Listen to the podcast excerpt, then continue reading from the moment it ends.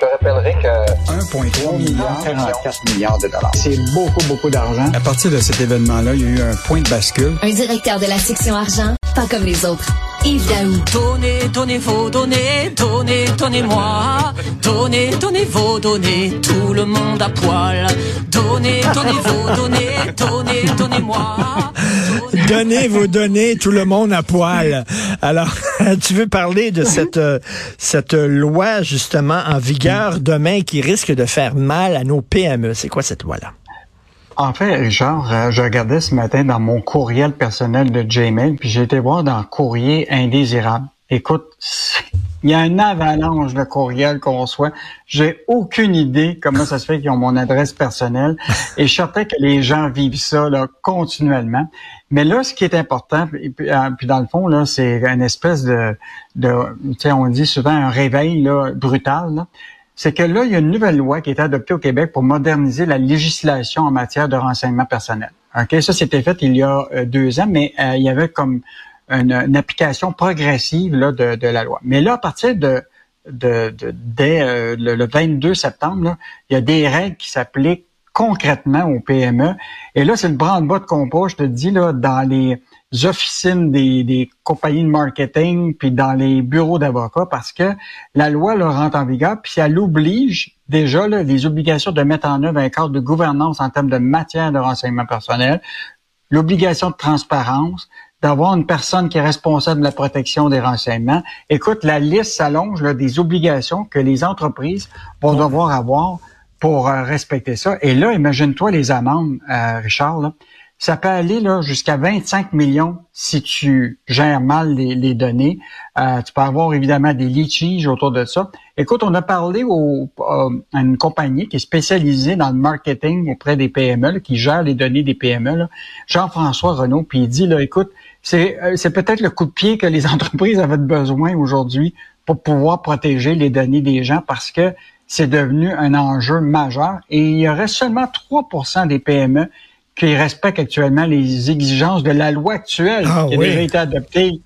Ça veut dire qu'ils n'ont même pas personne responsable de... Tu sais, puis comme le, Jean-François Renault nous expliquait, c'est qu'il dit, écoute, c'est fini là d'avoir toute ta liste de clients sur Excel, puis que l'employé s'en va un soir à la maison, puis euh, il regarde ses données personnelles, tu sais, combien de clients il y a eu.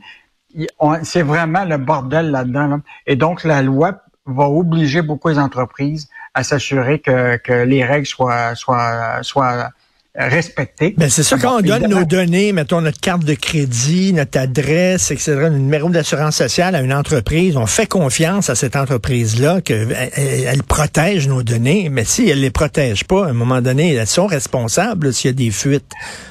Ben là, c'est clair, la loi là, fait en sorte qu'elle ne peut pas remarqueter, là, si tu veux, les données euh, de personnel qui ont colligé là, sans avoir le consentement de l'utilisateur. Et là, je, je sais pas si tu as remarqué, des fois, là, tu vas sur des sites web, là, ils te posent toutes sortes de questions, autorisez-vous, autorisez-vous, c'est commencé déjà, là.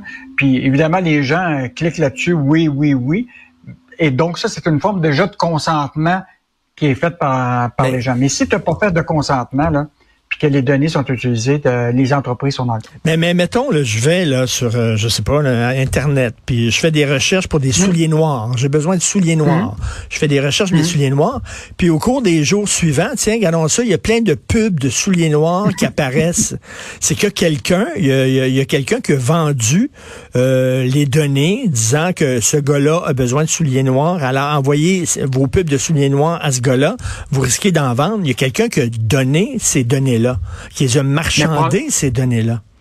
Mais Richard, probablement que tu as été sur le site, justement, mettons, de, des souliers, OK? Puis tu t'en es peut-être pas aperçu, mais à un moment, il t'a demandé... Des euh, cookies. acceptez-vous les... Oui, acceptez-vous. Mais là, il t'a quand même un bouton s'il vous plaît, regardez le, les, à quoi c'est quoi votre obligation? Si tu vas voir ça, c'est à 26 pages.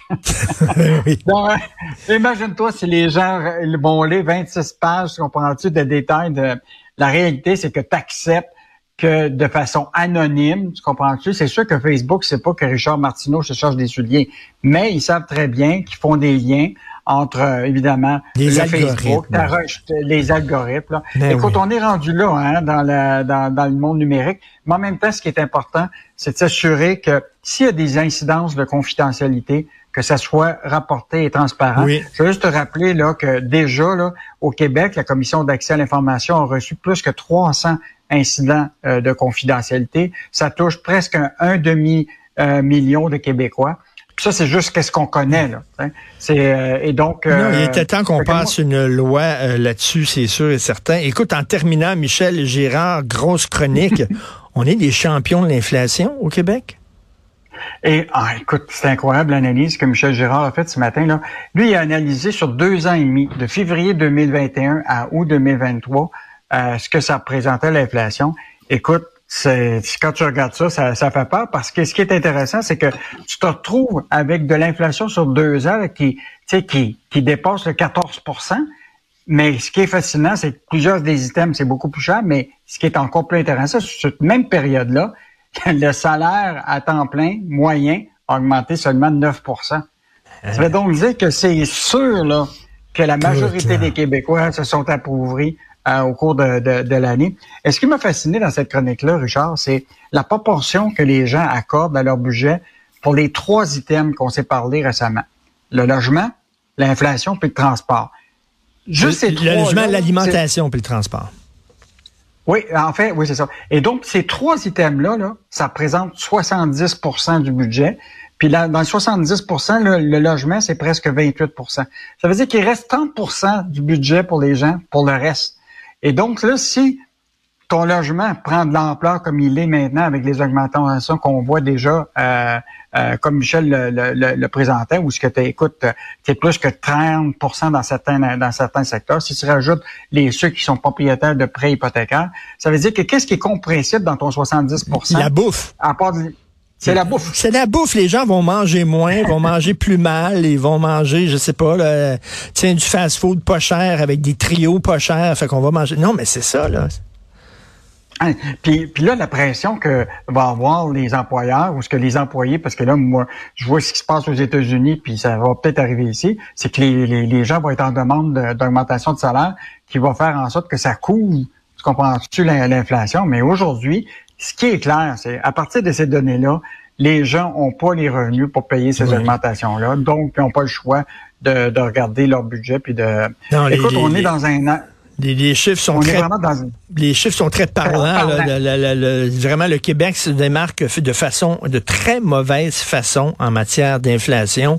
Euh, notre pouvoir d'achat rapetisse, là, fond comme neige au soleil. Là. Alors, Michel Gérard le démontre. C'est une commission d'enquête à lui tout seul, Michel Gérard. Merci beaucoup. À demain. à demain. Salut.